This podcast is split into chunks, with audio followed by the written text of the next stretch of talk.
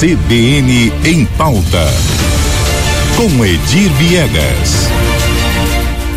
Pois é, com Edir Viegas, trazendo sempre uma pauta quente, uma análise, uma avaliação. Edir, bom dia para você, seja muito bem-vindo. Bom dia, Karina, bom dia a todos. Karina, hoje nós vamos falar aí, na realidade, é mais um, um, uma reflexão de utilidade pública, vamos dizer assim. Nas, nas últimas semanas a gente tem visto aí os especialistas na área da saúde é, é, em constantes alertas com, alertas com relação ao crescimento de casos de dengue e covid-19, né? É, e a preocupação maior deles é com relação ao período pós-carnaval, né? Principalmente com relação à covid-19, visto que na sexta-feira aí começa o reinado de Momo em todo o Brasil. E apesar de todos esses alertas, de todas essas situações, de números crescentes, o município de Campo Grande não apresentou até hoje nenhum plano de contingência para encarar esse desafio aí que se avizinha, né? E ao mesmo tempo a gente vê inércia de parte da população, eh, tanto com relação à Covid como com, em relação à dengue, né? Vamos explicar aqui eh, a responsabilidade de cada um. O município não faz o fumacê que desde abril, que é aquele combate aí a, ao mosquito Aedes aegypti, que é o transmissor da dengue, zika e chikungunya. Né? Segundo a CESAL, o Ministério Público não estaria enviando o produto, o BV, que é o nome do, o, o BV é o nome do inseticida, né? E que estaria em falta em todo o Brasil. A Secretaria Estadual de, de Saúde eh, rebate a afirmação do município, diz que não está havendo falta nenhuma e que nem o larvicida, muito menos o inseticida, e que está enviando aos municípios, o envio segue normalmente. A prefeitura novamente rebate, diz que, diz que isso não é verdade. O que resta para gente é indagar quem é que está mentindo aí. Né? Da, existe o produto ou não existe o produto? Fato é que é, o, o fumacê deixou de existir em Campo Grande. Outra questão, os mutirões de limpeza. Há, há, alguns anos o município fazia aqueles mutirões de limpeza que a população era é, instada a colocar o lixo na, na calçada, passava o caminhão da prefeitura é, e recolhia, é, fazia-se capinagem de lotes, limpeza com máquinas pesadas, o que a gente não vê acontecer mais. No ano passado, algumas ações isoladas no município ali na Avenida Ernesto Geisel, no, no entorno do Lago do Amor e na antiga rodoviária.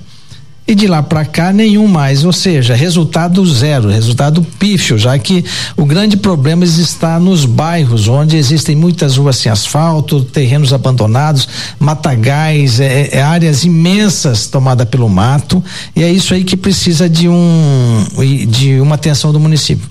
E mais, a prefeitura não dá exemplo. O relaxo aí não é só de parte desses moradores, não. A prefeitura também. Ela tem vários terrenos públicos aí que não tem nem muro nem calçada. Vamos citar um deles ali que é em frente ao Uniderp, aquele emblemático terreno que a prefeitura já tentou doar para uma empresa, depois não conseguiu, depois se construiu um estacionamento privado, a prefeitura foi lá e retirou o estacionamento. É, a, a, a área está totalmente tomada pelo mato, não existe calçada nem muro. E a prefeitura começou a multar aí esse ano os donos de terrenos abandonados, onde virou, é, é viraram focos aí de proliferação do mosquito Aedes aegypti. E a prefeitura não dá exemplo, mas quer cobrar do cidadão que ele tome as providências. Ou seja, é, é, é, é uma incoerência tão grande, né? É, a prefeitura não faz a sua parte mesmo, mas você vê que não existe plano de contingência algum, né? E, e, tem a outra questão agora que também a população peca muito agora especificamente com relação a a Covid-19, né? a vacinação muito baixo, o índice de vacinação muito baixo. Agora está surgindo a vacina contra a dengue, já começa hoje a definir o calendário de vacinação. Nem todos os municípios serão é, é, é, contemplados é, em função do reduzido número de doses aqui para o Brasil, já que é uma um imunizante é, criado há pouco tempo mas começa e a gente torce, Karina, para que, é o contrário do que aconteceu na Covid, os negacionistas não venham se manifestar e pregar de novo contra a vacinação. Né? A, a, as pessoas precisam é, é, se convencer. É um absurdo isso, nós falarmos isso é, nessa altura da, é, do século 21 que a vacina é necessária. Agora, lembrando que o resultado da vacina contra a dengue não é imediato, né? São duas doses, então ela começa a fazer efeito daqui a, a depois de tomado um intervalo de três meses entre uma dose e outra. Mas é uma arma importante para você a, reduzir a doença no longo prazo e no médio prazo também. É uma coisa que vai refletir no futuro. E a população, então, busca a vacina quando ela estiver disponível, os que já estiverem em condições que vá atrás da, da, da vacina. E a população também tem que estar consciente, Karina, que a eliminação de criadouros, isso é um problema sério. É, não, não adianta, todo ano se faz campanha, tem que é, é eliminar os focos, né? Onde a, o mosquito deposita as larvas, mas não adianta, parece que não é com a gente essa situação, né? É só na casa do vizinho, na nossa nunca tem. E agora voltando à questão específica da Covid, né? Dados da Secretaria Estadual de Saúde, semana 1 um de janeiro, 300, 185 casos, semana 2, 245 casos, semana 3, 311 casos, semana 4, que é agora o dia 30 de janeiro, que se encerrou, 335 casos. Você vê que é crescente. Alguns hospitais adotaram inclusive a volta das máscaras aí para médicos e enfermeiros. Né? É, é, ontem a informação que a gente teve ali no Hospital Proncor que existem pacientes vários a, é, em UTIs com problemas graves de Covid. Causa principal que a gente entende eh, e os também os especialistas a respeito dessa de situação aí. Um ano depois do início da aplicação no Brasil da, da, da dose da polivalente, a cobertura vacinal, Karina, da, da bivalente é de apenas 17%. É muito baixo. 17%. Eh, São Paulo tem a maior taxa, 23%. Distrito Federal e Piauí, 20%. Olha só. Mato Grosso do Sul, Pará e Alagoas, 11% da população imunizada com a bivalente.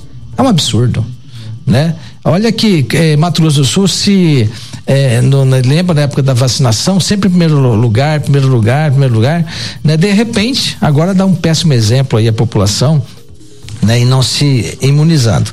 Lembrando que o carnaval está aí, começa na sexta-feira, as aglomerações vão acontecer, né? É, o, o, a dengue também está aí numa, numa ascendência. Imagina a situação do paciente que contrair dengue e covid né, o, a, a imunidade dessa esse pessoa. combo aí pode acontecer, né? Pode. É imunidade, mesmo que você esteja com uma boa imunidade, é, é, é alarmante, é perigoso, né?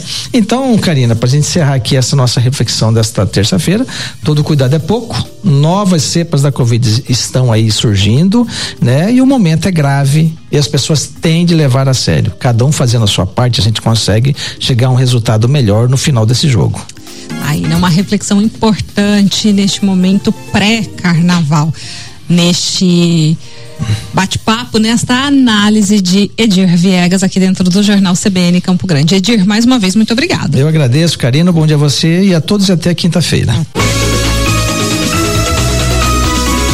CBN, CBN Campo Grande.